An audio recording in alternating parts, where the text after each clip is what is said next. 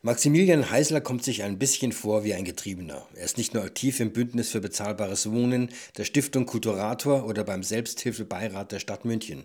Vor allem ist es aber wohl so, dass nicht er die Gastronomie gefunden hat, sondern eher umgekehrt sie ihn. Aus einem Handschlag für die Übernahme der Geierwalli in München sind inzwischen acht Tresen geworden. Sein neuestes Projekt ist das Rudi am Kandilplatz in Untergiesing. Bar, Tanzcafé, Livemusik und Club mit unermüdlicher Leidenschaft für Bar- und Bierkultur.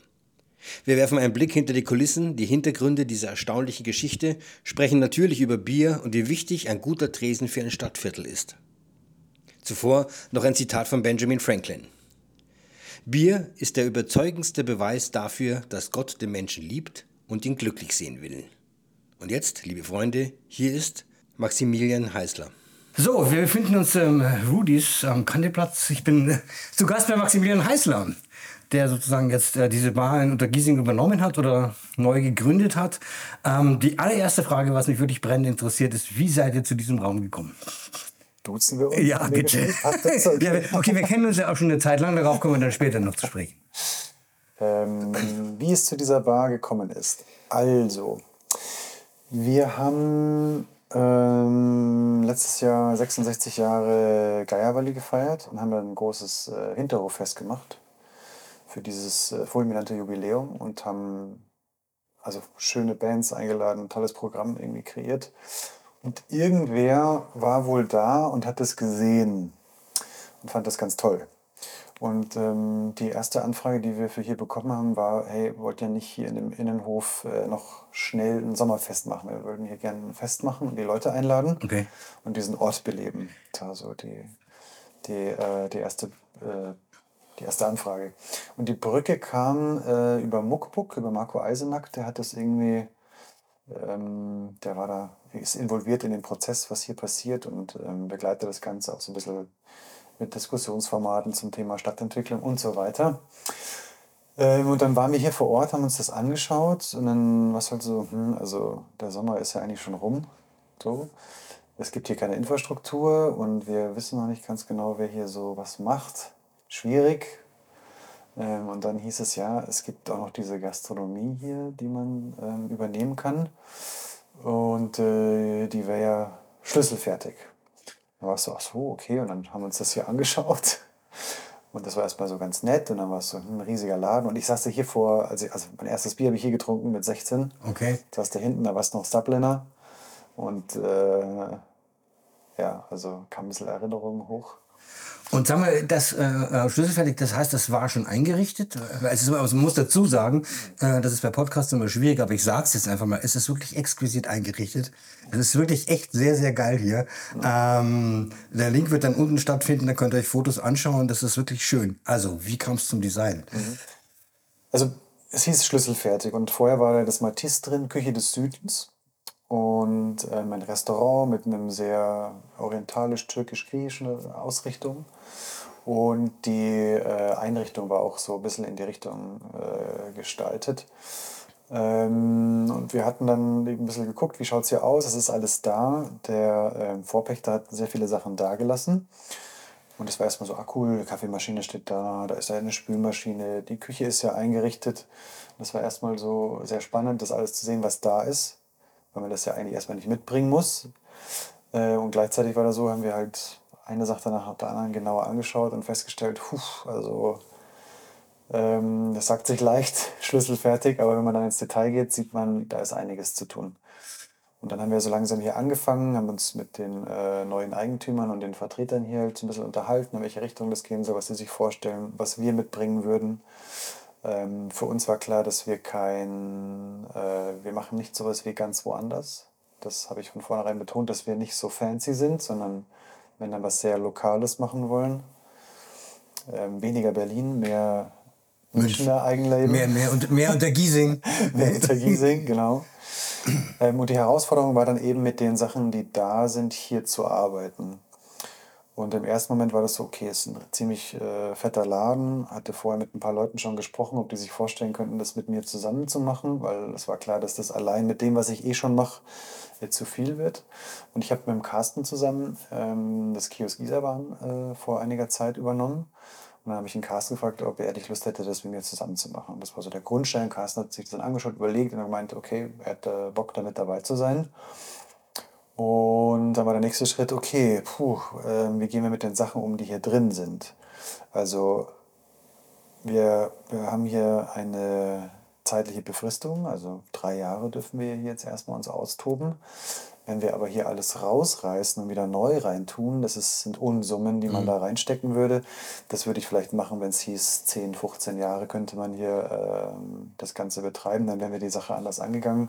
Und sowas so, hey, jetzt müssen wir schauen mit den Sachen, die da sind, wie können wir die in einen neuen Kontext bringen, ohne dass wir alles neu anschaffen müssen. Also ähm, so wenig wie möglich neu und so viel wie möglich behalten.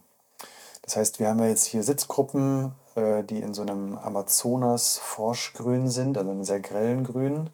Wir haben die Stühle, auf denen wir sitzen, sind in so einem Bordeaux-Rot und sehr abgegriffen und ein bisschen, an manchen Stellen verlieren sie schon ihr Kunstleder. Und wir haben ja hier so sehr viele Holzelemente, die in einem dunklen Braun liegen. Und die habt ihr neu reingelegt und neu gestrichen? Nee, also das waren so dieses Rot, dieses dunkle Braun und dieses grelle Grün waren so die Grundfarben, die wir erstmal ermittelt haben, was da ist. Okay. Ähm, das haben wir zusammen gemacht äh, mit der Lilly. Die Lilly ist die Tochter vom Schaberl und der Schaberl ist derjenige, der mit uns immer alle Läden zusammen umbaut. Mhm, okay. Das ist so, der, der hilft, also wir haben Ideen, was wir ungefähr machen möchten und der hilft das Ganze in so bauseitige Sachen zu übersetzen und auch eine Stimmung mitzuentwickeln. Und äh, Lilly, glaube ich, ist so ein bisschen dabei, in äh, seine Fußstapfen äh, zu steigen, studiert äh, Innenarchitektur und hatte dann Lust, hier mit dabei zu sein. Und dann hat sie so ein paar Entwürfe erstellt, so, hey, das sind die Farben, die da sind, in welche Richtung können wir gehen, da hinten sind noch Messing-Elemente, wie können wir damit spielen. Und dann haben wir uns halt peu à peu äh, entschieden, Dinge rauszunehmen und ähm, andere Dinge wieder reinzubringen. Es hieß, dieses Amazonas-Grün, dieses giftige Grün, was da ist, ähm, haben wir behalten. Dann haben wir überlegt, ähm, wo können wir das, dieses Element noch einsetzen, damit es da bleibt. Und weil wir auch das Ziel haben, bis zum Mitte des Jahres auch tagsüber offen zu haben, ist jetzt zum Beispiel die Decke genau in diesem Grün. Okay. Aber mit einem kleinen Feinschliff. Die Decke hat noch so eine leichte Goldlasur. Das heißt, jetzt sitzen wir gerade abends hier. Und wenn du die Decke anschaust, wirkt sie so, als wäre sie äh, Gold in dem Raum rüber. Das ist wahr, ja. Wenn du untertags hier bist, ist diese Decke genauso hellgrün wie diese Sitzmöbel hier. Und es war uns wichtig, dass man halt äh, untertags auch eine sehr helle Situation schafft für, dass wir mal einen Mittagstisch anbieten, dass es hier Kaffee und Kuchen gibt. Weil da magst du jetzt nicht in einer dunklen Ecke sitzen, das ist für abends cool, aber untertags soll es hell, freundlich und einladend sein. Genau, und so hat sich das entwickelt. Wir haben eben Stück für Stück geschaut, was ist hier da, was passt. Ähm, die komplette Decke war ja sonst weiß. Hier im Club haben wir das Rot einfach wiederholt, dieses dunkle Bordeaux-Rot, haben auch die Decke entsprechend gestaltet, was jetzt eher clubtypisch ist. Ähm, Also das genau. bringt mich ja gleich zur nächsten Frage. Das ist ja quasi jetzt, ähm, also zum einen muss man ja sagen, du bist ja hier in Untergiesing äh, groß geworden und äh, also man kann dich als Eingeborenen bezeichnen. Du bist ja schon immer hier, oder? Ich bin schon immer hier. Du bist schon immer Geboren hier. und aufgewachsen. Geboren und aufgewachsen, genau. Ja, ich bin ja mal, ähm, ein Großteil meiner jüngsten Jugend habe ich in Obergiesing verbracht, in diesem, da in diesem Hochhaus-Ensemble äh, da oben. Und dann bin ich mein Leben lang irgendwie durch die Gegend und bin dann auch wieder in Untergiesing gelandet. Das war dann habe ich mich hingearbeitet nach Untergiesing. Äh, ähm, aber äh, das ist ja eben, es ist jetzt nicht nur, also es ist ja keine Bar, sondern es ist ja auch Club. Also vielleicht so ein bisschen die Idee, was, was war denn so ähm, der, der Ansporn, das jetzt hier in Untergiesing zu machen und hier so was hinzustellen, was es ja auch eigentlich nicht gibt sonst hier in der Gegend. Also, das ist eine interessante Mischung, weil wir sind ja eigentlich gerade dabei, in der Konradinstraße 16 das Vapensero zu übernehmen. Beziehungsweise wir bauen da gerade um. Äh, Bier und Pizza ist der Arbeitstitel und wir wollen dort ein Wirtshaus schaffen, einen neuen Treffpunkt, ein neues Zentrum für Untergiesing, wo man sich einfach, äh, wo viel miteinander verschmilzt. Das, was früher die Burg Pilgersheim war. Okay. So als großes Vorbild, was ja uns ja auch leider genommen wurde und wodurch wir uns ja dann kennengelernt haben genau. über diese Mieteraktivitäten hier im Viertel, wo ich erst quasi aufgewacht bin und geschaut habe, was passiert hier eigentlich so vor meiner Haustür und wo bin ich, wer bin ich und mit was interagiere ich eigentlich, was macht mich aus. Äh, da war übrigens witzig, äh, eine Interrail-Reise davor war auch nötig. einmal komplett durch Europa, um zu verstehen, was eigentlich die eigene Stadt und das eigene Zuhause bedeutet. Okay. Und was woanders cooler ist, äh, nicht so cool ist. Und das hat mir sehr viel gebracht, ähm, auch so ein, ja, mehr eine eigentliche Liebe auch zu entwickeln und zu verstehen, ah, ich bin aus Untergießen. Das ist ja, was das eigentlich bedeutet. Genau, ähm, eigentlich haben wir gerade diese Baustelle. Dann kam eben diese Anfrage im Sommer, hey, wollt ihr da nicht was machen? Und dann habe ich mir das hier angeschaut und dann war es so, okay, es ist ein, äh, aus den Gesprächen ein junges, cooles Konzept ist gefragt, zugänglich. Dann habe ich zuerst an die Bierkiste gedacht, die wir in der ähm, Zenetti-Straße 43, also kurz vor der Theresienwiese haben. Also so eine Mischung aus ähm, Gastronomie und Getränkemarkt. Also man geht rein und steht zwischen lauter Bierkisten und Kühlschränken mhm. die Getränke vor. Kühl und gleichzeitig kann man die Dinge auch vor Ort trinken. Es gibt einen Zapfhahn und äh, vor allem eine sehr große Craft-Bier-Auswahl. Und der erste Gedanke war, hier macht man eine Bierkiste rein. Und dann öfter hier drin, ein paar Nächte hier verbracht, ein bisschen geschaut, was macht so der Raum. Und dann war eigentlich so, nee, die Bierkiste ist ja fehl am Platz. Zum einen haben die Leute nicht die Möglichkeit, hier äh, mit ihren Autos oder anderen Sachen hier ranzufahren und Bierkisten einzuladen. Und es ist auch zu, weg, zu weit weg, um Dinge zu schleppen. Hier braucht es mhm. irgendwas anderes. Und dann war es so, okay, hier warst du selber früher beim Bier trinken, es gab hier früher Live-Musik und es fehlen gerade äh, Bühnen im Viertel, also Auftrittsmöglichkeiten. Das gleiche Thema hatten wir, als du den Salon der Weltherrschaft gemacht hast. Mhm. Das war ja auch immer so, wo kann sowas stattfinden? Genau, ja. Ähm, und jetzt haben wir in diesem Bier und Pizza, also in der Konradinstraße im Keller, eine stillgelegte Kegelbahn mhm. mit zwei Notausgängen. Also es sind äh, Möglichkeiten dadurch, da vielleicht äh, auch so eine Art Kleinkunstbühne zu etablieren. Zumindest mhm. war der Gedanke mal da. Und mit diesem Gedanken und vielen Gesprächen kam auf, es gibt hier so einen Mangel. Mhm. Hier, es gibt hier sehr, sehr viel Potenzial, aber es gibt keine Räume, es gibt keine Proberäume, es gibt keine Auftrittsmöglichkeiten, das ist alles sehr beschränkt. Und so ist dann die Idee entstanden, dass man hier eben äh, ein Dreierlei kombiniert. Also wir verstehen uns auf der einen Seite als ein Feierabendtresen. Das heißt, wir haben vorne eine lange Bar, man kann sich dort hinsetzen und passend für den Feierabendtresen gibt es äh, fünf verschiedene Biersorten vom Zapfhahn. So. Und das gibt es einfach sehr selten. Mhm.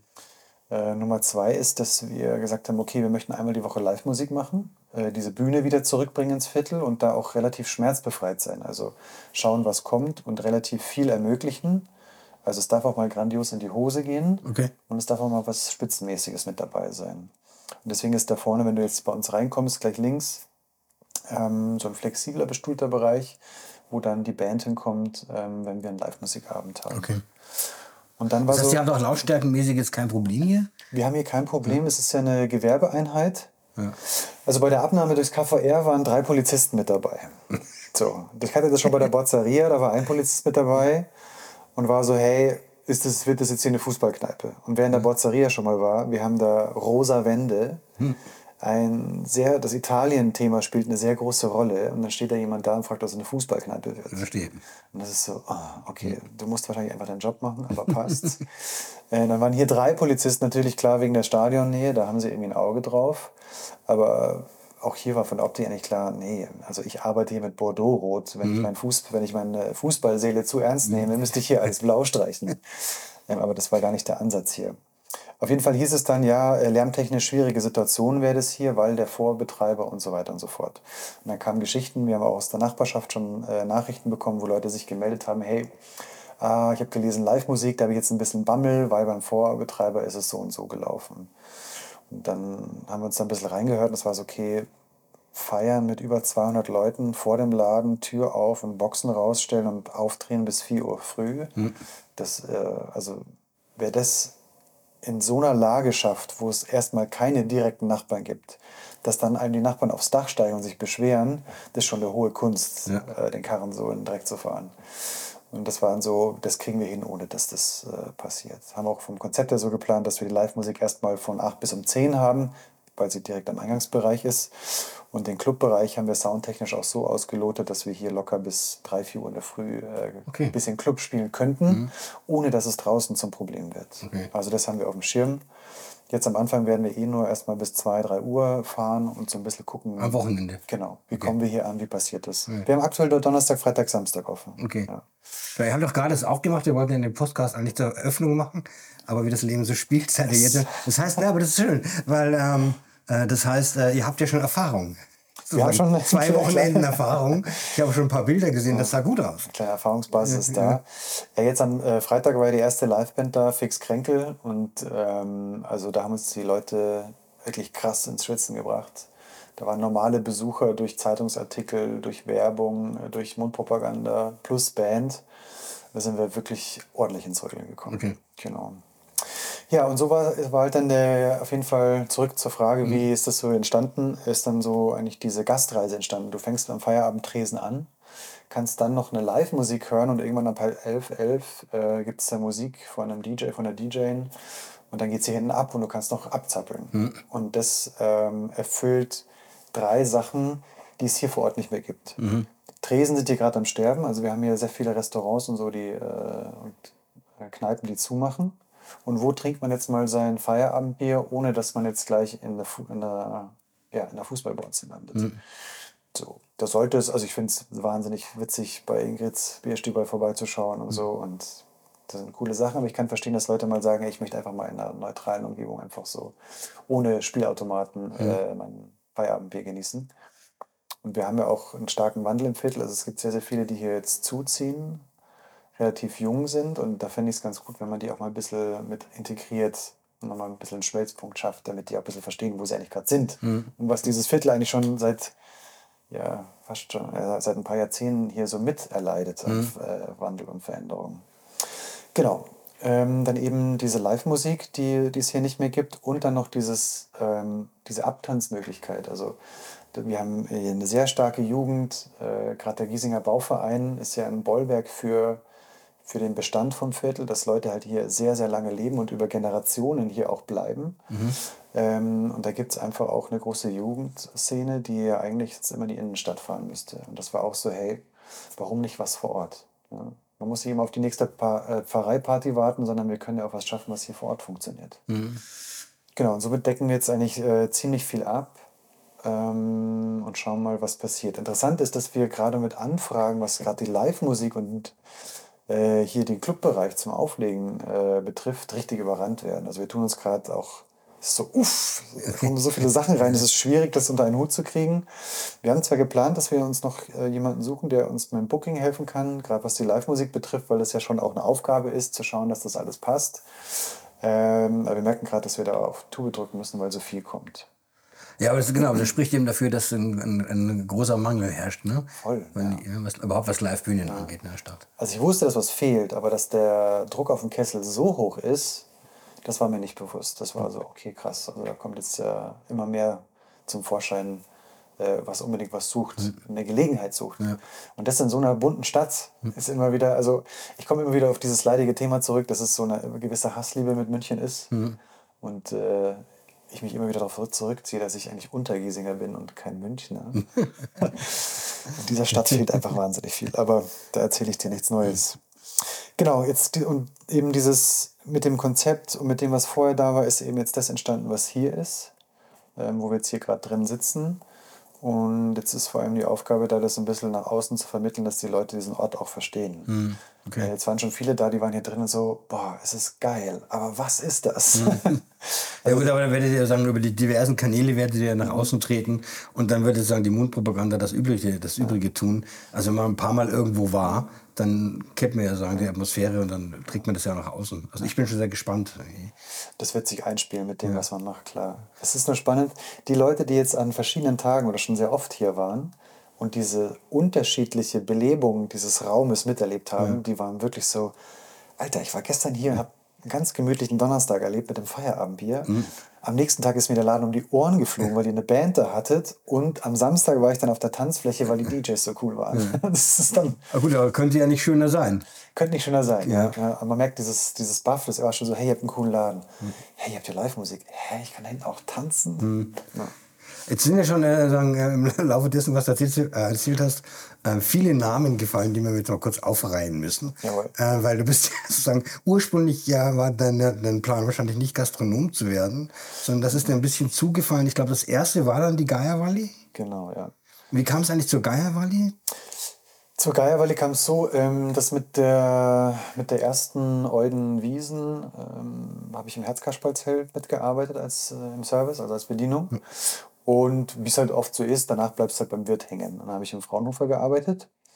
Und ich kannte die Geierwalli auch so vom äh, abends mal halt vorbeigehen und ein Bierchen trinken. Meistens haben wir da einfach Flaschenbier mitgenommen, weil es auch recht günstig war und auf dem Weg zum Flex lag. Das war dann eher so die Station.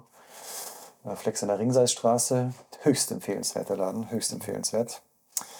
Und ähm, ja, und dann gab es mal eigentlich einen sehr ungewöhnlichen Schichtwechsel mit mir und der Christa, Christa Strixner. Und da hatte sie mir gerade erzählt, ja, sie muss jetzt schnell weg, weil sie hat da jetzt noch jemanden, äh, der sich da ihren Laden anschauen will. Sie möchte den Laden abgeben. Ähm, und dann habe ich gefragt, ah, ach, die Geierwalli, ach, interessant. Und ich wusste nicht, dass sie das ist. Und dann, weil hinter, hinter dem Tresen stand immer jemand anders. Und dann war das ja schade, dass du mich nicht gefragt hast, kam mir so äh, über die Zunge gehüpft. Und sie so, ach so, ja, dann back die zusammen, kommst mit. Hm, Okay. Und dann sind wir schnell vorbei und dann war das so ein fataler Handschlag und dann war es so, ah, ich habe jetzt einen Tresen. Aber was hat dich denn bewegt? Also, man, es ist ja dann doch so, also wenn man sich so einen Laden quasi an, an den Fuß hängt, dann muss ja dann doch irgendeine Liebe sagen, dazu da sein oder irgendwas muss ja schon äh, ein Funken da sein, der entfacht wird. ja, ich glaube, irgendwas äh, Nostalgisches, vielleicht auch Konservatives liegt in mir, was so alte Sachen, die es trotzdem in die aktuelle neue Zeit geschafft haben, äh, die irgendwie zu erhalten oder das auch irgendwie ja, ein bisschen salonfähiger zu machen, zu etablieren. Oder, ja. Und äh, die Geierwelle an sich war ja einfach ein ziemlich skurriler Laden, schon immer. wohl wahr. Und dieses Sammelsurium an irgendwas war einfach auffallend. Und gerade wenn du halt von hier bist, aus dem Viertel und du halt vor allem diese ganzen Bierkneipen kennst und dann in diesem Spannungsfeld zwischen Schwabing Cocktailbar und Giesinger Borzen und dazwischen dann die Geierwalli ist eigentlich eine ziemlich schöne äh, Mischung auch gewesen. Und als dann hieß, sie gibt das auf und will das weitergeben, da war eher die Panik da, ah shit, der Laden geht verloren. Ah, okay. So. Und äh, dann stand ich halt da, fand, okay, taugt, aber ich habe keine Ahnung und ich muss mir noch Leute suchen. Da habe ich mit Leuten geratscht, Zusagen, Absagen. Am Schluss waren wir zu fünf, dann die GmbH dafür äh, gegründet. Äh, mussten uns den Eigentümern vorstellen, die auch schon etwas betagter waren. Das heißt, da gab es doch ein paar althergebrachte Vorstellungen, wer denn so einen Laden zu betreiben hat und wie das so funktioniert. Ähm, dann, dann hat sich es einfach entwickelt und dann wir drin. Und auch Wie lange ist das her? ich, 2015, Mitte 2015 haben wir die GmbH gegründet. Haben auch ein halbes Jahr später gleich jemanden aus der GmbH wieder rausschmeißen müssen. Ähm, das war eine ziemlich krasse Erfahrung. Jetzt bin ich sehr dankbar, weil ich mich damit Sachen auseinandergesetzt habe, mit denen ich mich wahrscheinlich bis heute nicht auseinanderge auseinandergesetzt hätte. Ähm, aber es hat geholfen zu schärfen, darüber nachzudenken, mit wem man arbeitet und wie man arbeitet und wie man auch ein Innenverhältnis irgendwie einfach gut klärt, sodass eben Verträge zum Vertragen da sind und nicht zum Streiten. Ja, verstehe. Ja. Genau. Und dann gab es die Geierwalli. So, und in der Geierwalli gab es dann einen Typen mit einem Vokuhila, der kam immer wieder vorbei und hat die skurrilsten Sachen angeboten. Dann stand ich da selber am Anfang noch äh, voll hinterm Tresen und dann hat er einmal eine Getränkeliste vorbeigebracht, dann hat er mal solche Sachen angeboten. Und dann hat er mal den Italiener am Viktualienmarkt, da gibt es doch so einen riesigen, der mit der, seinen, seinen, der seinen ersten Stock quasi, der auf den Viktualienmarkt schaut als Ah, okay. Aussicht. Dann hat er den zum Verkauf angeboten, dass er den vermitteln würde. Und wären nur 1, paar zerquetschte Millionen, die man als Ablöse bräuchte. Das war immer so, was bringst du hier mit? Und irgendwann warst du ja vorne in der Talkener Straße, ist so ein Laden, den könnte er mir vermitteln. Und dann warst du, ah, schon wieder so eine Schnapsidee, aber passt, ich komme mit, ich schaue es mir an. Und da hat er mich da hingeschleppt zu diesem Laden, hat mir das gezeigt und dann ähm, war das so, okay, interessant. Ich frage mal die Geierwalli-Jungs, wollen wir da was machen? Wäre irgendwie jetzt ein folgerichtiger Schritt und da läuft es ja ganz gut und vielleicht noch was anderes. Jetzt äh, mal gucken. Und dann hat es der Typ einfach nicht hingekriegt, mir den Kontakt zum äh, Hauseigentümer, zum Vermieter ähm, herzustellen. Irgendwann habe ich dann selber eine Runde gegoogelt und habe dann den Kontakt hergestellt. Und schwuppdiwupp war dann der nächste Tresen da. Und das war dann welches? Welcher Laden ist das? Äh, Das frisches Bier Frisches Bier. in der Trakehner Straße. Und da war es dann noch so, da hatte ich gerade erst ähm, den Tillmann Ludwig Munzig kennengelernt, also von Tillmanns Biere. Da hat mir auch irgendeiner so eine Flasche mal ein helles in die Hand gedrückt. Dann habe ich das probiert. So, boah, was ist denn das für eine Mangoschorle überhaupt? So, weiß ich nicht. Haben ihn trotzdem mal angeschrieben und so, hey, sollen wir mal so ein kleines Event hier machen. Und äh, dann haben wir einmal Tillmanns Biere eingeführt und war super besucht. Alle Leute waren da, das Bier ging weg wie warme Semmeln. Und dann war es so, okay, krass, vielleicht können wir das aufnehmen. Und dann äh, hatte ich aber vorher nicht mit ihm über den Preis gesprochen. Und dann waren wir gerade so am Tresen, es war so, hey du, das funktioniert super. Äh, wie ist denn das jetzt? Wie, wie machen wir denn weiter? Dann hat er mir seine Bierpreise genannt. Und dann war das so, Alter, du spinnst. Bei uns kostet jedes Bier 3 Euro aus der Flasche. Ähm, Kriege ich nicht hin. Und dann war er so, du, das, wie ihr das macht, ist super sympathisch. Und dann haben wir halt so einen Mittelweg gefunden. Ähm, und genau, so kannte ich dann den Till. Und dann äh, kam dieser neue Laden eben in der Thalkirchner Straße, wo, wo ich darüber nachgedacht habe, was können wir da machen. Und dann wollte ich, ein, weil ich in der Geiervalley gab es immer Baumburger Bier. Und das war den Leuten ganz wichtig, dass es Baumburger weitergibt. Okay. Das war so, okay, äh, machen wir Baumburg, äh, Chiemsee ganz unten. ist ein schönes Kloster, als bester Tipp für Muttertags-, Vatertagsausflug. Äh, traumhafte Küche und einfach schöne Ruhe. Ähm, und dann war es okay, das Bier nehmen wir mit. Und mit diesem, hey, das muss, kam so ein bisschen, ja, Biervielfalt, was stellen wir denn eigentlich in den Kühlschrank rein? Na gut, da gibt es einen Augustiner, einen Tegernsee, das Baumburger haben wir da, aber was können wir denn noch anbieten? Und dann haben wir geschaut, was ist so ein bisschen regional in der Gegend, ähm, mit dem man arbeiten kann und haben so ein bisschen Biervielfalt in der Geiervalley aufgebaut. Okay. Und das Thema wollte ich dann in dem anderen Laden noch ein bisschen mehr ausspielen, noch mehr Auswahl, war im Kopf immer noch in diesem Flaschenbier-Kontext. Unterhalte ich mit Tillmann Ludwig und ein Jahr später steht dann so eine Craft-Bier-Bar mit 14 verschiedenen Zapfhähnen mit Bieren aus aller Welt. Ah, okay, cool. Und ich fand es danach noch, davor noch spannend, darüber nachzudenken, ob er Pilsener Urquell da reinstellt in den Kühlschrank. also gedanklich so ziemlich klein. Und jetzt ist halt ein krasses Bier-Eldorado entstanden. Und so hat sich das Ganze dann eben weitergesponnen, dass ich dann mit dem Till ziemlich gut auskomme, weil der auch von seiner menschlichen Art äh, ziemlich krass aufgestellt ist, also sehr solide. Den kannst du eigentlich gar nicht provozieren und reizen. Also er ist sehr sattelfest in dem und hat ähm, von seiner grundsätzlichen Wahrnehmung einfach eine sehr ruhige Art und bringt sehr viel Ruhe und Verständnis für Situationen mit rein. Okay. Weil es kann schon mal ziemlich heiß werden in so Tresengeschichten, dann wird es mal finanziell eng, dann ist es personell eng, also du hast ständig ein Thema, kurzfristig auch. Und da ist es schon gut, wenn du jemanden hast, der zwar nicht in die ähm, laufenden Betriebsgeschichten eingebunden ist, was schade ist, aber dich trotzdem ähm, wieder runterholt, wenn es gerade anbrennt, sagt, Verstehe. oh, okay, Moment, jetzt schauen wir noch mal kurz, wie ist die Situation hier, was können wir tun? Und so hat es dann weiterentwickelt, dass eben die Bierkiste entstanden ist, äh, Walter May am Schluss entstanden ist. Und so habe ich dann einfach, äh, bin ich da die, die, die Wege äh, weitergegangen. Aber dann hattest du quasi, okay, dann hattest du quasi zwei Läden und, äh, ähm, und weil die Dominosteine gerade am Fallen waren, kam dann das nächste dazu. Kam eins zum anderen irgendwie. Was war das nächste dann?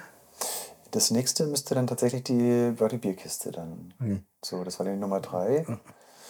Und ähm, ja, Also erst Geierwalle, dann ähm, frisches Bier, frisches Bier und dann die Bierkiste. dann die Bierkiste. Okay, dann waren es schon drei. Da waren es schon drei. Ja. Und dann hast du aber nicht die Bremse reingehauen, sondern hast dich in die Welt gestellt und gewartet, was dir sonst noch zufliegt. Ja, das, das ging dann relativ zügig. Also, das, also wir haben. Der Schwung kam nochmal mit Corona rein. Also Corona war ja für aus Gastroperspektive eine ziemlich bittere Zeit. Abschließend sage ich, die Hilfen top, kann man sich nicht beschweren. Wer äh, fein gearbeitet hat und auch seine Sachen richtig versteuert und angegeben hat, ist mit den Hilfen auch gut zurechtgekommen. Also da sage ich nichts. Wie das Entstehen der Hilfen war, da gab es zwischendrin schon, wo man gesagt hat, Alter, was macht ihr da eigentlich? Gerade dieser äh, Corona-Boost, den es mal gab für November- und Dezember-Umsätze, da gab es ja pauschal 70 Prozent auf das, was du an Umsatz hattest. Wo ich mir auch dachte, also jetzt haut ihr das Geld aber richtig krass raus. Vor allem Betriebe, die mit Lizenzen arbeiten, also große Gastronomie, Unternehmungen, äh, die Lizenzen an Vertriebe, an ihre Unternehmen vergeben, weil das zu einer Kette gehört und dann krass Weihnachtsgeschäft feiern. Also den hat man halt richtig, also die haben ausgesorgt. Vor allem, Wie ist es denn nicht gewesen? Dann ist es dann, musst du das zurückzahlen oder äh, wie ist es gelaufen? genau, die Soforthilfe ist jetzt teilweise zurückzuzahlen. Das waren ja diese bis zu 15.000 Euro, die man am Anfang beantragen konnte. Und der Rest war ja immer so beantragen und schauen, beantragen und schauen. Und da gab es auch oft, du hast was beantragt, dann wurde für die spezielle, für dieses spezielle Paket, was damals galt, dann wieder eine Rückabwicklung oder Korrektur gemacht. Da hattest du was beantragt, was gar nicht mehr, gar keine Relevanz oder keinen Bestand mehr hatte. Also da gab es schon viel Gefrickel. Man musste einen guten Steuerberater auch haben. Okay. Das war wichtig. Ja. Ähm, stressiger war dieses Regelwerk ändern. Dieses ständige, ah, jetzt gilt das. und dann okay. dieses Aufplustern von, wer ist jetzt geimpft, getestet, genesen und irgendwas. Also das war ja ein Strauß an ist das Regeln. quasi ja für, für die Gastronomie, die sagen, organisieren musste, noch verwirrender gewesen für die, als für, also für mich als Gast war es ja schon so, dass ich nicht mehr genau wusste, was ist denn jetzt eigentlich? Vor allem, wir mussten dann diese Regeln umsetzen. Und mit der Zeit hat sich auch rauskristallisiert, dass wir, ähm, ich möchte niemandem was unterstellen, aber wir haben anscheinend sehr viel Sorgfalt auf die Umsetzung dieser Regeln äh, gesetzt, weil es halt so hieß, so muss, müsst ihr das jetzt machen. Und wir haben halt ständig das Feedback von anderen Leuten bekommen, so, ach, was macht's denn das so streng? Keiner macht das so, keiner macht das so. Und hier kann ich das und hier kann ich da. Und warum macht ihr das so streng? Ist so, Alter, das sind jetzt die Regeln und wir haben auch eine Verantwortung fürs Personal, wir ziehen das jetzt einfach durch. So. Und dann sind wir halt da durch diesen äh, Dschungel da durchgegangen. Also, und da, was, da gab es Situationen, da war es dann so, da, äh, da durften die Leute ab 10 nichts mehr bestellen. Aber wer sich vor 10, 20 Bier bestellt hatte, durfte auch noch bis 3 Uhr früh am Tresen sitzen. Also das war dann schon in Ordnung. Gab es dann Hamsterbestellungen? Da, gab's Hamster, da hatten wir Hamsterabende. dann gab es, du musstest irgendwas zum Essen anbieten. Dann gab es dann in vielen Läden die Erdnüsschen-Variante. So wer Speisen verkauft, darf auch länger offen haben. Ähm, was hatten wir noch? Irgendwas ganz Skurriles hatten wir. Ja, geschlossene Gesellschaften, also Feiern waren ja eine Zeit lang nicht erlaubt. Und dann gab es in der letzten, einer der letzten Corona-Wellen und Schließungsphasen eine Lücke von einer Woche, wo das rechtlich zulässig war. Dann haben wir münchenweit die einzige geschlossene Gesellschaft mit Vorankündigung, wer kommt, gemeldet bei der Polizei und was man nicht alles abgeben musste, äh, gefeiert. Und man kann sich richtig schwierig vorstellen. Das war so.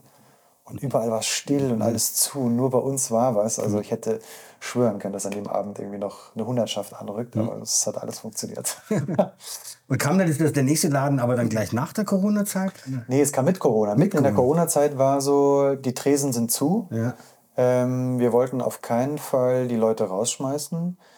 Ähm, jetzt haben wir ja eine un unterschiedliche Situation von, wir haben Leute, die sind auf äh, Minijob angestellt gewesen, manche fest.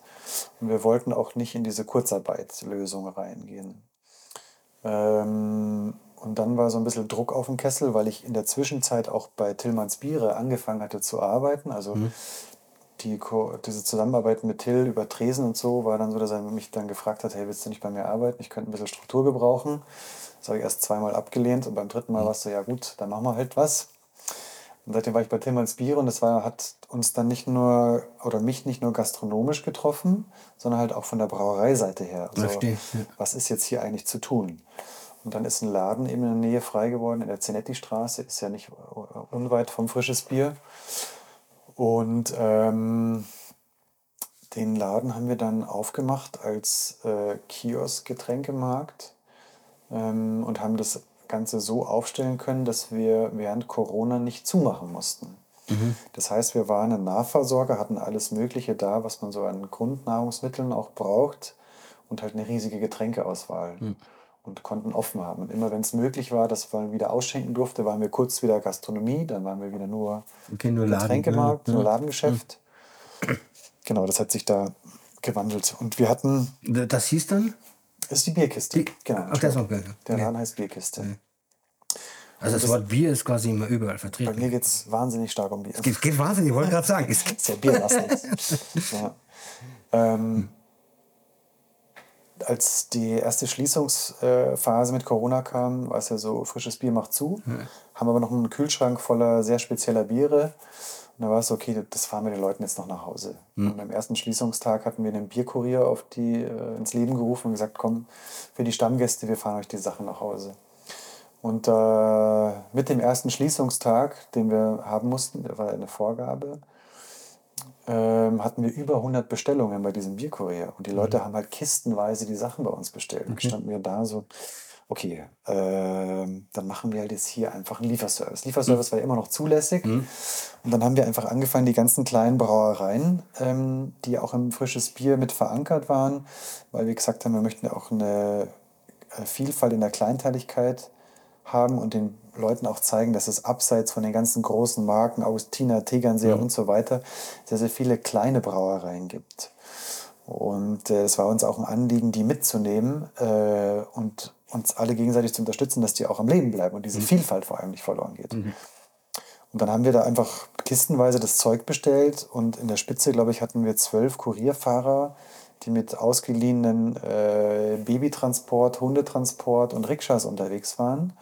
Äh, Autos waren auch noch mit dabei und haben mit den Leuten das Zeug halt nach Hause gefahren. Äh, und das hat uns ein Jahr lang richtig gut über Wasser gehalten. Da hatten wir sogar mehr Umsatz als mit einem normalen Betrieb.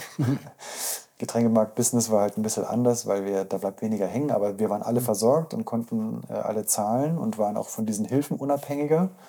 Und wir hatten vor allem was zu tun. Ja. Das war äh, nicht so, dass man zu Hause sitzt und dann verrückt wird und ich weiß, was da ist, sondern es war so, hey, da ist eine Gelegenheit, da passiert was und wir können schaffen, das Ganze irgendwie am Leben zu halten, weil da damals überhaupt nicht klar war, wo führt das hin? Wie schnell geht es wieder weiter? Genau, und in diesem Kontext war das so, okay, dieser Bierkurier läuft, hier ist äh, ein Laden, den wir zwischennutzen können, weil auch die Bierkiste eigentlich demnächst abgerissen werden soll. Noch steht sie. Also das gleiche Prinzip wie bei der Geierwalli, da ist ja auch so, haben wir eigentlich nur so ein halbes Jahr immer Mietvertrag und das ist auch schon über sieben Jahre her. Also ihr müsst alle halbe Jahr erneuern. Erneuert er sich, genau. Haben wir, also wir haben eine sehr kurze Kündigungsfrist und kannte dieses Prinzip mit, okay, du kannst jetzt hier nicht groß reinstecken, abgesehen davon, dass das Geld am Anfang nicht da war, äh, sondern du musst halt schauen, was, du musst ja bewusst die Sachen dann einkaufen und damit rechnen, wann ist es wieder drin. Ähm, genau, mit der Erfahrung war dann die Bierkiste eigentlich dann ziemlich schnell aufgestellt. Und es war klar, wir machen hier einen Getränkemarkt zum Mitnehmen. Und wenn es wieder geht, mit Freischank und Ausschank, nehmen die ganzen kleinen Brauereien wieder mit. Die kriegen alle einen Kühlschrank, das heißt, man kann die Sachen kaufen, mitnehmen oder kühl vor Ort trinken. Und schwupps war die Bierkiste da. Okay. Genau. Und dann kam eben die nächste Gelegenheit, Walter May, also in der Walterstraße 11, Ecke Maistraße. Gar nicht so weit weg wieder von Bierkiste, frisches Bier und Geierwalli. Ähm, beim Vorbeiradeln eine Nummer gesehen am Fenster, hey, wir vermieten. Da war davor ein Getränkemarkt drin. Und es war für uns so, hey, genau in der Ecke, da machen wir wieder eine Bierkiste auf. Wir nennen es noch nicht so. Wir haben ein paar Elemente, die sich in den Läden wiederholen. Äh, auch farblich vor allem. Also es gibt so ein paar, es gibt so eine versteckte CI, wenn du möchtest. Aber wir haben gesagt, hier machen wir eine Art Bierkiste auf. Ist jetzt eben Walter May geworden. Da sind wir noch am Kämpfen, dass wir eine Freischankfläche bekommen, weil sich da erstaunlicherweise äh, ein paar Eigentümer, oder eigentlich geht es von einer Familie aus, äh, sich da querstellt, ähm, dass da unten was passiert. Naja, aber Abwarten. wir sind geduldig. Ich bin sehr zuversichtlich. Offensichtlich. Na, die Zuversicht scheint ja so eine, auch sagen, ja, ähm, das Echo scheint ja auch stattzufinden, weil das äh, kommt ja eins zum anderen. Ne? Und dann äh, habe ich den Namen Borzeria noch gehört. Genau, dann äh, war Walter Weiher da, so die Nummer vier. Und dann gleichzeitig hatte sich angebahnt, ähm, dass äh, Carsten sich bei mir gemeldet hat, gesagt hat, du beim Kiosk, da steht jetzt eine Übernahme an, er hat Lust, das zu machen und sie würden ihm auch das Vertrauen aussprechen, aber er wird sich noch einen Partner wünschen, weil es halt auch keine kleine Nummer ist. Und gleichzeitig, ähm, das war so mein, mein ja, so eine kleine Wunscherfüllung, was vor Ort zu haben. Weil ich mir dachte, jetzt, ich mache überall woanders was, aber in Untergiesing, das war eigentlich stark, was zu haben. Und dann kam eben das ehemalige Bistro Number One ähm, ums Eck. Und ja, da auch nicht lange gefackelt. Es war so, ich habe da mit der Anita, der Vorbetreiberin, gesprochen und gesagt, du, ich würde es wahnsinnig gern machen. Finde ich stark. Ähm, leider ging es dann erstmal so, dass irgendein Automatenfritze sich zwischengeschalten hat, also ein Spielautomat-Typ. Und der wollte, hat sich dann mir gegenüber so hingestellt, als würde er gern mein künftiger Untervermieter sein. Und das war so, du pass auf, gar kein Interesse an sowas. Also ich wollte jetzt hier einen coolen Laden machen fürs Viertel, der dieses Kneipenmäßige auch wieder weiter transportiert, aber ich habe keine Lust, da irgendwie von irgendjemandem noch abhängig zu sein. Und wenn du eine andere Idee hast und das auf Vermieterseite gewünscht ist, dann mach du dein Ding. Es hat aber die Vermieterin äh, gar nicht mitbekommen gehabt, dass ich auch da war Okay. und hat das dann erst über ein paar Ecken erfahren und hat mich dann angerufen und gesagt, Herr Heißler, ich habe gehört, Sie wären da. Ich habe gehört, was Sie machen wollen, es gefällt mir. Und so sind wir dann zusammengekommen. Dann habe ich meinen besten Freund Philipp gefragt, ob er Bock hätte, das zu machen. Und der hat dann noch den Richie mit an Bord geholt und schon waren schon wieder Leute von hier, machen was zusammen. Dann haben wir auch lange überlegt, wie wir es machen und wie wir es umsetzen. Und ja, eigentlich wollte ich seit dem frisches Bier keine Fliesen mehr verlegen, mhm. weil da hatten wir irgendwie so Zementfliesen, die saugen anscheinend äh, Feuchtigkeit extrem schnell auf. Mhm. Und wir wollten halt auch schnell Fliesen verlegen und hatten so einen extra schnell trockenen äh, Fliesenkleber verwendet. Und das heißt, wir konnten uns nur Quadratmeter für Quadratmeter vorarbeiten. Und das war, das war ein Gefrickel. Das war so, nie wieder mache ich das. Und da haben wir dann wieder Fliesen verlegt. Es gibt Dinge, die holen dann immer wieder ein. Ja, ja. Interessant ist ja auch die Geschichte, die ich jetzt mitbekommen habe, ähm, über das Vapensiero, das ihr über Crowdfunding sozusagen ist, äh, hergestellt habt. Wie, ist, mhm. wie, also wie kam ihr auf die Idee? Wie ist das gewesen, diese Crowdfunding-Kampagne gelaufen? Mhm. Also die erste Berührung mit Crowdfunding hatte ich äh, über Giesinger Bräu. Giesinger Bräu hat das ja sehr oft gemacht, dass sie Crowdfunding und auch Crowdinvest hm. äh, gemacht haben. Crowdinvest ist, du steckst deine Kohle rein und kriegst in der Regel dann über Genussscheine das wieder ausgezahlt, kannst die Kohle aber auch wieder komplett rausbekommen. Hm. Beim Crowdfunding geht es ja eher darum, du weißt, dass ich ein Projekt vorhabe, du möchtest mich unterstützen und mhm. ich biete dir ein Dankeschön dafür an. Ja. Das heißt, du erwirbst zu einem höheren Preis eigentlich ein Dankeschön. Mhm. Das ist so der Grundgedanke von einem Crowdfunding. Ähm, und das Crowdfunding hatten wir ein frisches Bier das erste Mal gemacht. Okay, da hattet ihr schon Erfahrung. Genau, das war so eigentlich kein Geld dafür, für das, was wir davor haben, aber eine coole Idee und wollen es unbedingt machen. Ähm, wie können wir das tun? Ah, Giesinger hatte das, das mit dem Crowdfunding mal gemacht gehabt, haben uns angeschaut und das dann selber ausprobiert. Und schon beim Frisches Bier haben wir dann, ähm, ich glaube, 26.000 Euro eingesammelt. Und das hat uns sehr stark geholfen, äh, weil ich damals auch ja, unterschätzt habe, was so eine Küche kostet. Mhm. Das ist ein frisches Bier jetzt ja relativ klein. Ähm, aber das wird, geht ziemlich schnell in die Zehntausende von Euro. Mhm. Und das musst du halt erstmal mitbringen. Ja, klar. Ähm, genau, und beim Vapensero, das hatte sich jetzt auch über vier Jahre so ein bisschen angebandelt, dass wir das haben können oder nicht. Und das war immer so ein Hin und Her. Und jetzt halt im Sommer äh, 23 hieß es dann, hey, kann losgehen, ihr könnt den Laden haben. Also war so, so ein Hauptstart und dann so, okay. Und es war ja uns allen schon bewusst, wenn wir diesen Laden äh, machen, das ist ja nochmal eine ganz andere Liga. Also davor war ich netter Szene-Kneipen. Äh. Mhm. Und in der Geierwalli machen wir Flaschenbier auf und sammeln Kupfergeld ein, so mhm. übertrieben gesagt. Im frisches Bier ging es dann schon ans Zapfen, da ist mehr Technisches dahinter, mit einer Küche auch, also einer kleinen Küche passend zu den Bieren. Ähm, aber jetzt ein Restaurant, wo man drin so um die 80 bis 100 Sitzplätze hat, wo du eine stehende Küche hast, du musst die gleiche Qualität liefern. Mhm. Äh, hast eine sehr hohe Erwartungshaltung, mit der du mithalten musst. Das war schon klar, dass es eine andere Hausnummer wird. Auch von der Tresengröße und von der Küche, die da ist, dass es halt enorm wird, was wir da äh, reinstecken müssen. Mhm. Haben uns erstmal wieder breiter aufgestellt. Also der Till ist wieder mit dabei von Tillmanns Biere, der Flo vom Saluki, der die Pizza-Expertise mitbringt. Das Saluki ist oben am Gotzinger Platz bei der Großmarkthalle in der Pizzeria. Mhm. Und der ist auch so in, sein, äh, in seine äh, Gastro-Dasein so ein bisschen reingestolpert worden. Mhm. Und ist da drin, hat einfach coole Sachen gemacht. Ähm, und feiert er auch das Thema Pizza, macht sehr unterschiedliche Pizzen, auch mal mit sehr spannenden und skurrilen Belegungen. Und mhm. äh, das kommt einfach wahnsinnig gut an.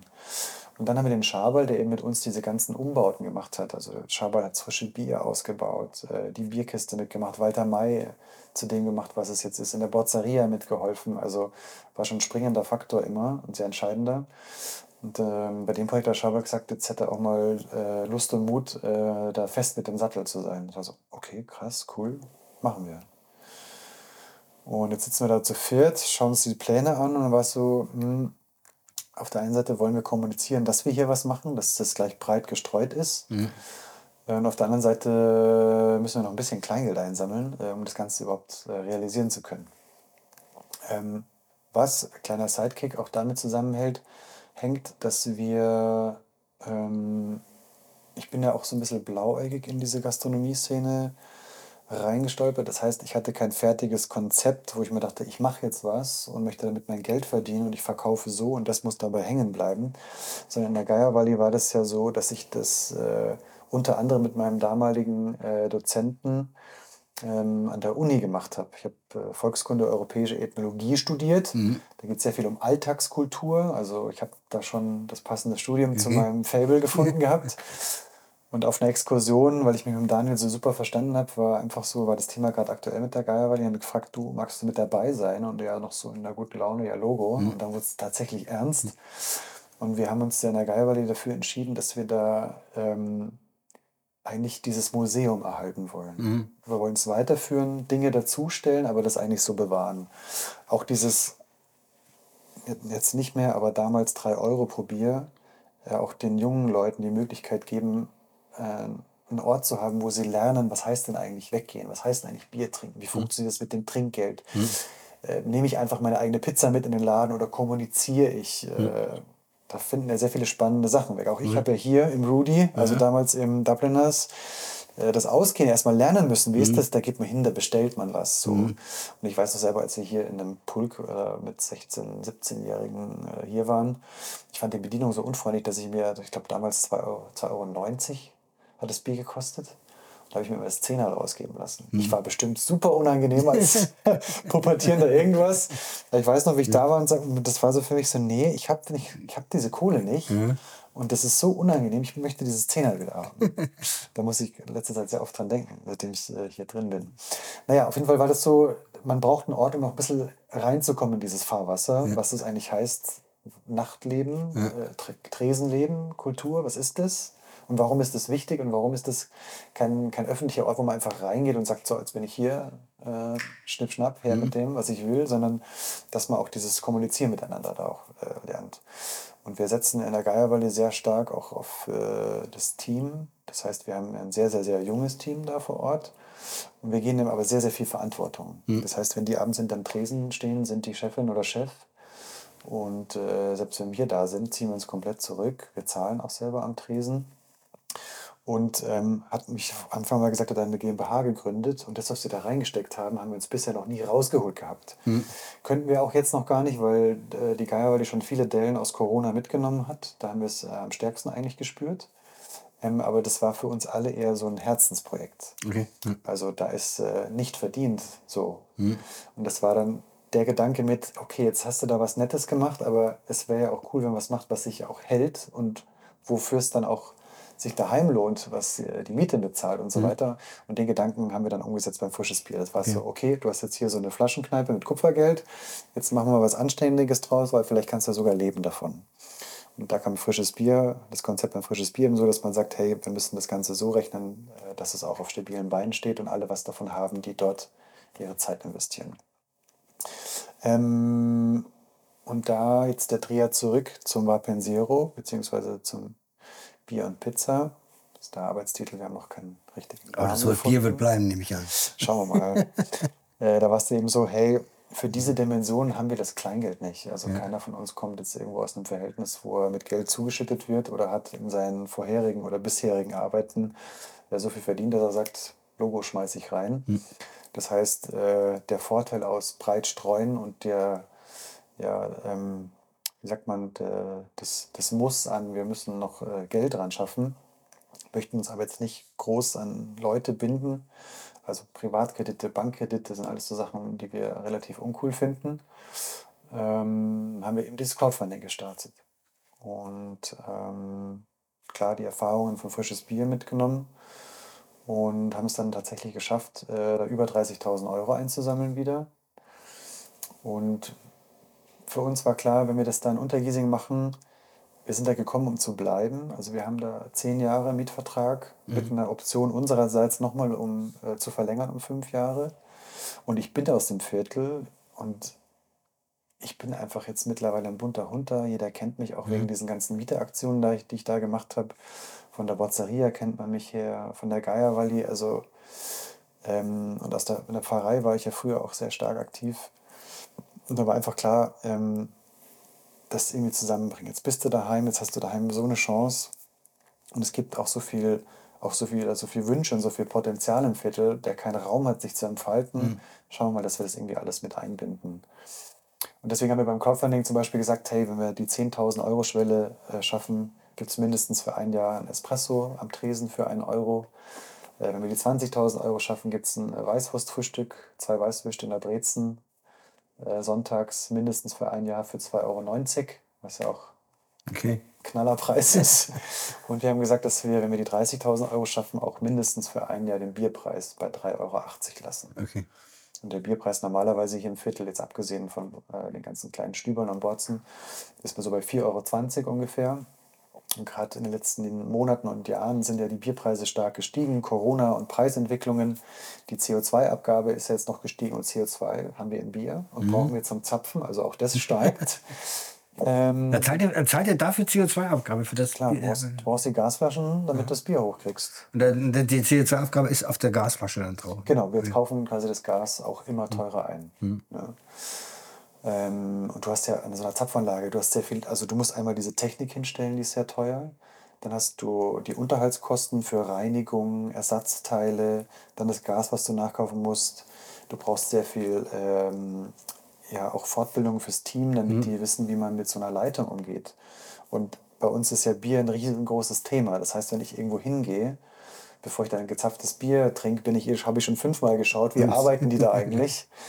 Ähm, man merkt, dass ich da selber penibel geworden bin, dass es wichtig ist, dass dieses vielleicht kleine und scheinbar banale Produkt, dieses frisch gezapfte Bier, eigentlich wahnsinnig wichtig ist. In dieser Einfachheit muss es einfach stimmig sein. Hm. Ja, das ist auch das, was du vorhin ein bisschen gesagt hast. Was ich echt toll finde, ist diese, diese Geschichte, dass ja so ein Tresen oder so Dinge ja eben äh, jetzt nicht nur die Entspannung ist, sondern wenn der Ort vorhanden ist, dann ist es so ein Kommunikationsraum oder ist es das, das verändert ja nach außen. Ne? Wenn es mal da ist, dann fängt es an, ja Wellen zu werfen nach außen. Die Leute kommen hin, es lernen sich Leute kennen, ja, möglicherweise entstehen Ehen und Kinder. ja, ich meine, das ist es ja. Weißt du? Das ist ja wie mit, wie mit allen, mit allen öffentlichen Orten. Ja, wenn sie ungepflegt sind, sozusagen, also wenn sie nicht, nicht gegossen werden, dann sind sie weg und dann ist das Leben auch weg. Ja? Kann man ja dann auch ein bisschen in der Innenstadt sehen. Also aus der Vogelperspektive würde ich auf jeden Fall sagen, dass äh, jeder Tresen hat eine wahnsinnig wichtige Katalysatorfunktion. Ist gesellschaftlich wahnsinnig wichtig. Dieser Puffer, dieses Rausgehen, diese, wir leben in einer ganz krassen Arbeitswelt. Deswegen so diese, was man immer sagt, Gen Z, die noch schaut, was so die persönliche äh, wie sagt man, Work-Life-Balance so hergibt. Ja, da gehen, also es gehen jetzt Leute in Rente, die 40, 45 Jahre eingezahlt haben. Die waren die ganze Zeit am Arbeiten, damit sie sich all das leisten können. Ja? Und da ist es einfach nur mehr als verständlich, wenn die Leute 40 Stunden oder länger in der Arbeit waren, dass die einfach mal einen gewissen Freiraum brauchen. Der nicht gleich heißt, ich muss eine Woche in Urlaub fahren, sondern diese, diese kleinen Inseln im Alltag, wo man auch diese gewisse Zerstreuung erfährt, weil man irgendjemanden kennenlernt oder nur für sich sein kann. Wahnsinnig wichtig. Und deswegen fand ich auch in der Corona-Zeit den Umgang mit der Gastronomie so wahnsinnig fatal, äh, dass du in der U-Bahn hast du die Leute reingeprügelt, was nur geht. Die quetschen sich am Sendlinger Tor. Ja, also das Kon- Verkehrskonzept dieser Stadt, gerade im öffentlichen äh, Nahverkehr, ist einfach Katastrophe. Und dann sperrst du aber so einen Tresen zu, wo, wo du ja wirklich, hier, wie soll man sagen, eingesetzte Werte hattest. Ja? Alle deine Wirtinnen und Wirte waren ja für dich die Umsetzer der Regeln, haben geschaut, dass du eineinhalb Meter Abstand, dann ein Plexiglas hier, Desinfektion da und ja, kontaktlos. Ja? Und das hast dann schon krass durch die Mangel genommen. Ja. Ja, das genau, das traf ja insbesondere die Gastronomie und dann auch die Kunst in jeder Form. Ja. also die Theater, die Kinos. Und äh, ich habe das ja selber auch damit mal als Selbstständiger äh, ähm, und dann auch als Künstler war es natürlich dann sozusagen einfach tatsächlich, also das war schon eine Erfahrung, weil das war dann echt sozusagen, da bist du echt gegen den Betonwand gerannt. Hinten raus wieder wahnsinnig positiv, finde ich. Was die Leute jetzt daran schätzen, dass mal jemand live Musik spielt, äh, kritischen Kabarett oder irgendwas macht oder einfach was darbietet, diese, das, was es mit dir macht und was es dir bringt und was du dabei fühlst, das hat einen ganz anderen Wert gewonnen. Das Ja, das ist interessant, man, also das kann man ja hoffen, dass das sagen wieder ein bisschen zurückgeht. Ich hatte ja mal äh, vor einiger Zeit haben wir mal in einer Fernsehserie geschrieben, wo wir uns mit dem äh, mit der Jazz und Blues Szene der 70er Jahre auseinandergesetzt haben und haben festgestellt, dass quasi in der Stadt so und so viele Bühnen waren, die vier bis fünf Abende die Woche ausverkauft Musik gemacht haben. Also durchgehend. Ja, nicht mal hier, mal dort, sondern so. Ja. Und dann äh, ist es ja immer weniger geworden und jetzt kam Corona und so. Und es ist ja auch, also das wäre eine große Hoffnung, ja, dass es jetzt, jetzt ist es wird zwar als hoch geschätzt, aber im Grunde genommen muss es wieder den Weg zurückführen zu, zu einer quasi gesunden Selbstverständlichkeit, dass das einfach da ist. Und dass es sagen, weißt du, kein, keine, äh, keine Ausnahmeerscheinung ist, sondern dass es Teil der Stadt ist, äh, dass es diese Bühnen gibt. Ja. Ja, das, das glaube ich wird sehr spannend, wie sich das jetzt äh, in den nächsten Jahren alles so wieder eingliedert und aneinander reiht, weil wir auch die Situation jetzt gerade in der Gastronomie haben, dass wir sehr viel Kostensteigerung gerade haben. Hm. Also diese Rücknahme von den 7 auf 19 Prozent finde ich völlig fein. Hm. Das war davor eine Entlastung. Äh, Das an sich Lieferservice, also alles, was ich mir nach Hause bestelle mit Essen, äh, grundsätzlich bei 7% ist, finde ich höchst fragwürdig. Ähm, weil als Gastronomie-Standort hast du, musst du einen Raum anmieten, bauen, einrichten, musst Personal unterhalten, äh, da ständig, bist ständig am Schulen, äh, begleiten, führen.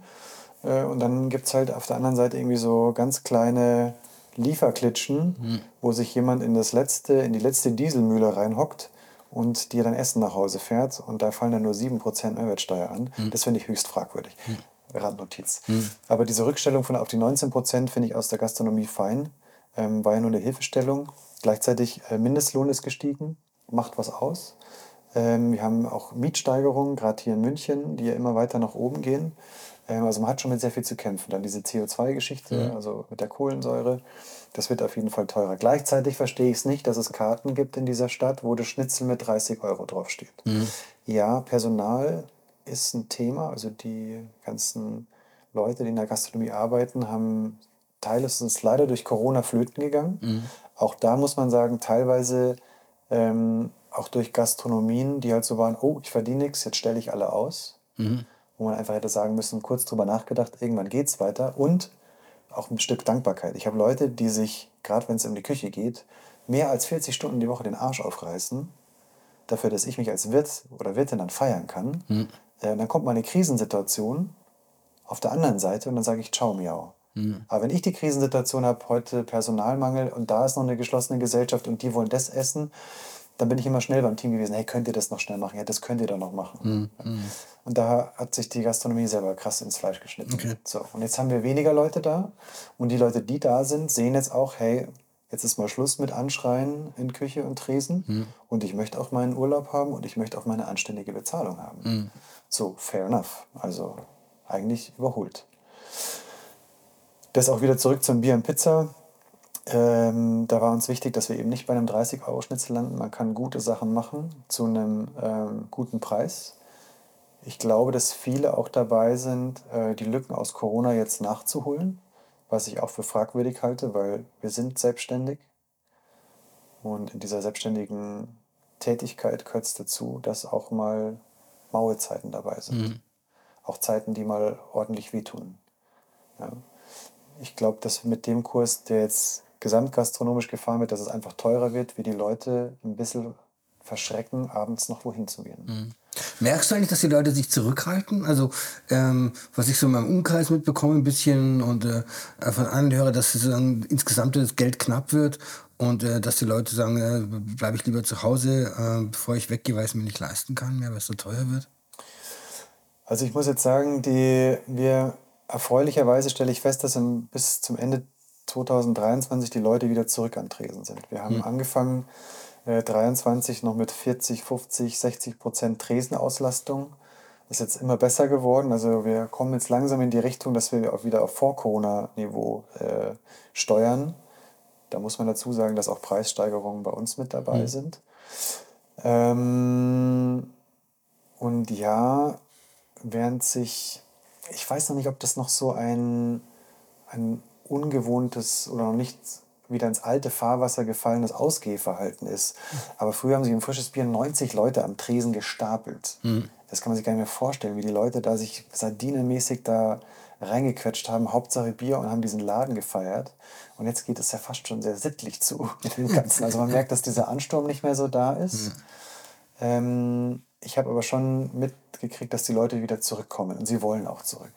Und ich glaube, in der Situation sollte man jetzt nicht die Türen verschließen, indem man auf sein, hinschreibt, hey, meine halbe kostet jetzt 5,20 Euro, sondern sagt, hey, ich lasse die Tür offen und schaue, dass ich es preiswert mache und lieber die Leute in der Gesamtmasse wieder zurückhole, was sich ja für mich dann auch wieder niederschlägt. Ja.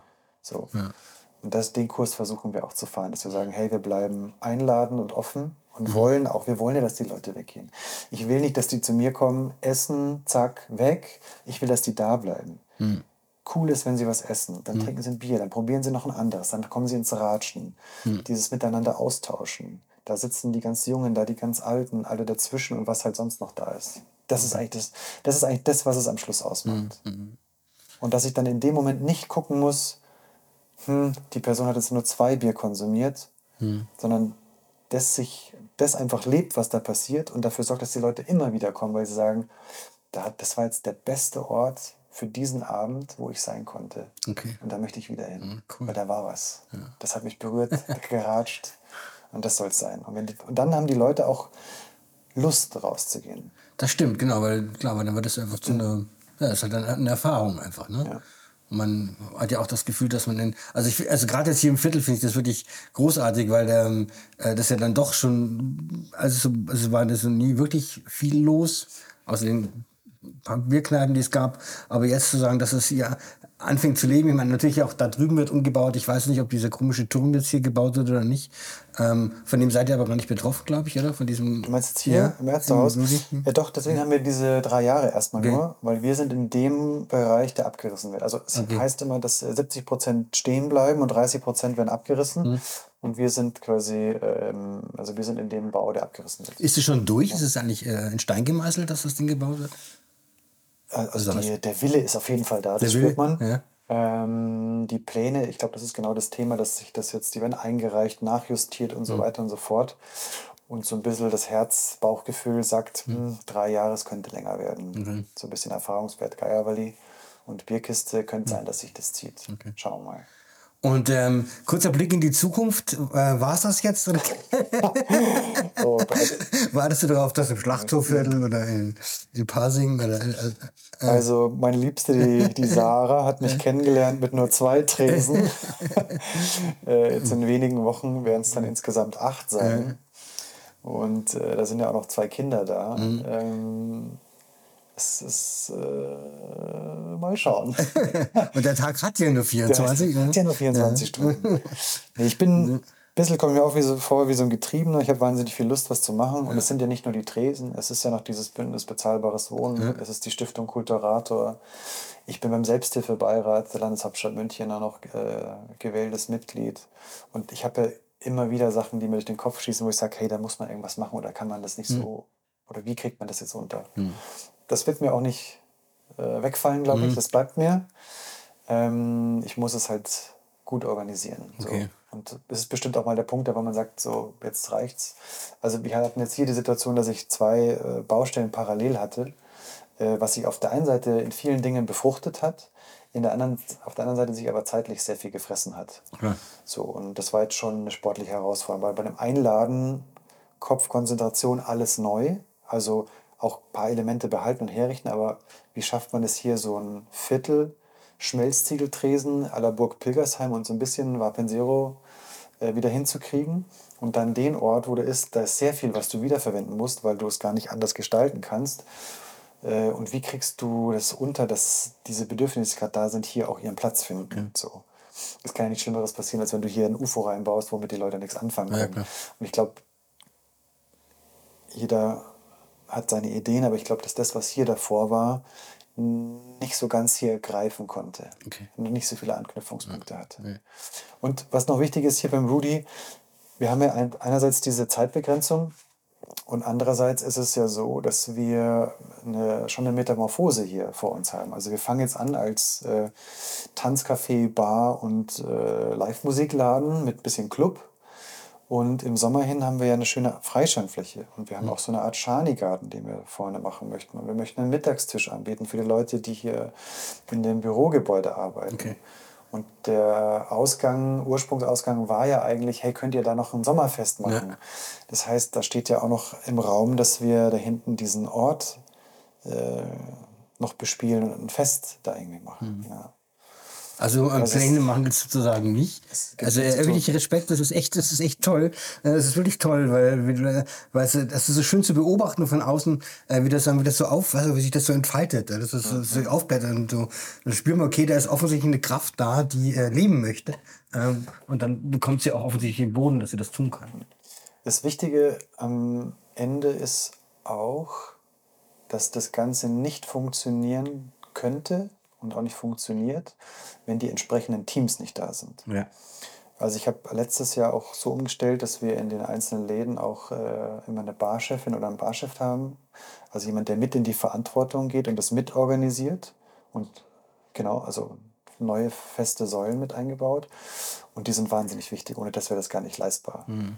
Ja, man braucht immer bei solchen Unternehmungen viele gute Geister. Ja. Vor allem auch Leute, die Lust haben, das mitzumachen. Ja. Also es ist ja auch oft so, wenn du so viele Ideen hast und dann kommt wieder was Neues und wieder was Neues. Wir verlangen auch schon viel äh, Veränderungsbereitschaft. Mhm. Ist jetzt für mich normal, weil immer wenn was Neues kommt, habe ich eine Idee und dann so, okay, das müssen wir jetzt machen, wie können wir es machen? Ähm, aber du musst ja auch Leute mitnehmen. Mhm. So. Klar. Und die müssen, die kriegen auch mit, ah, jetzt ist er mal mehr da, jetzt ist er mal weniger da, wie verändert sich das? Und es ist ja nicht so, dass ich das überall alleine bin, sondern ich habe ja auch immer andere ja, Geschäftspartner, mit denen mhm. ich die Läden zusammen mache. Und das heißt, da ist sehr, sehr viel ähm, Kommunikation nach innen notwendig und auch das auf einer sehr respektvollen Ebene. Natürlich geht es mal heiß her oder man äh, stichelt sich so ein bisschen an. Es gehört immer irgendwie, es gehört irgendwie dazu.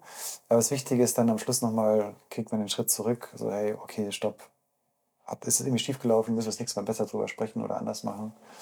Und ich glaube, wenn man da gute Wege für das Miteinander findet und vor allem auch Verständnis für die unterschiedlichen Perspektiven, ähm, das ist wichtig.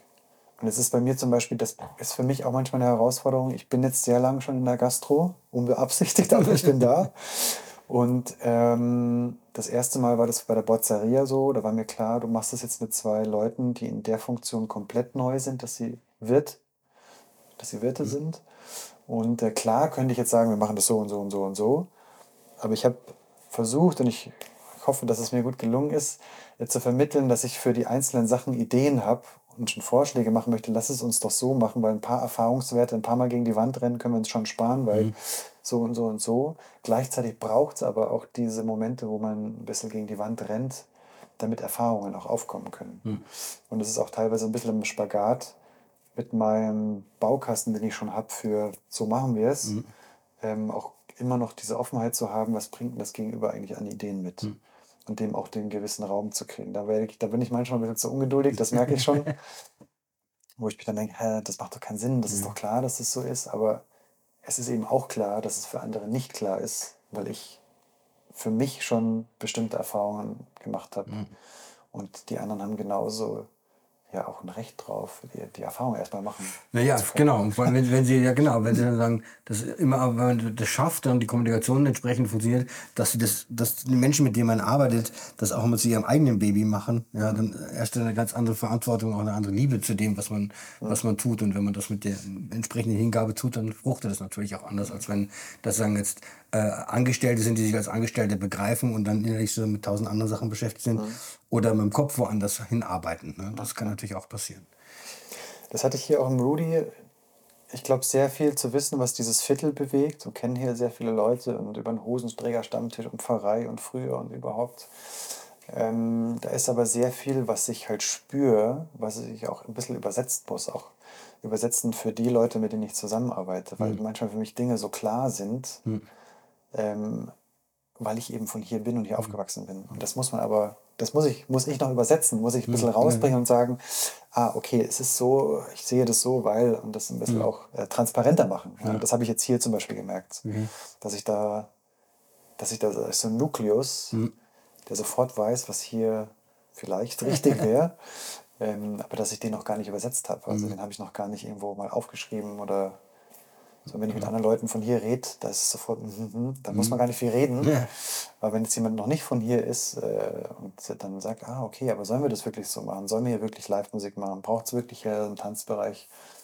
Dann muss man das erstmal auch ein bisschen vermitteln. Ja, Klingt klein, ja. aber es sind wichtige Themen. Also das ist aber, also das kenne ich ja vom Theater her, auch vom, vom, vom, vom Filmen ja, das, es klingt immer alles Kleine, aber die vielen kleinen Dinge mhm. sind halt in der Summe quasi dann ein, äh, ein man kann schon fast sagen, Organismus, der sozusagen äh, genährt und wachsen kann.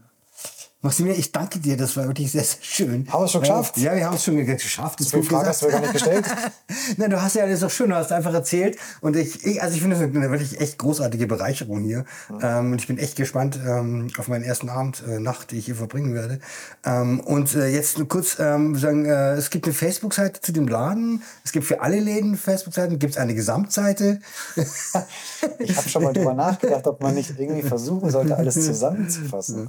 Nee, ähm, also es gibt für hier eine Facebook-Seite, es gibt eine Instagram-Seite, es gibt äh, ganz neu, probiere ich gerade aus, einen WhatsApp-Kanal. Okay. Da kann man sich anmelden, keiner sieht, wer drin ist und man kriegt nur Nachrichten und man kann nur mit diesen Emojis reagieren und man wird nicht zugespammt äh, mit Kommentaren von allen. Ähm, das gibt's. Es wird auf jeden Fall auf in absehbarer Zeit auch eine Homepage äh, kriegen. Ähm, wir haben bloß gemerkt, dass wir so viele Baustellen gerade haben. Äh, also es wird sich alles noch ein bisschen verzögern. Gerade die Anfragen mit, können wir hier mal spielen und auflegen, ist so, uff, jetzt brauchen wir erstmal jemanden. Okay, dann machen wir jetzt keinen Aufruf, oder? Ich Doch, auf jeden Fall. Doch, wir machen einen Aufruf. Okay, also, ihr habt es gehört, es gibt einen Aufruf für, für Bands, auch Kabarett äh, oder Wir sind offen. Äh, okay, cool. Also alles, was äh, ähm, auf die Bühne möchte, äh, kann und soll es dir melden, damit äh, Maximilian nicht langweilig wird. Das gleiche gilt für DJs jeder Richtung. Ja, wir sind sehr offen. Wir Okay. sind sehr offen. Ähm, ja, doch, wir sind sehr offen.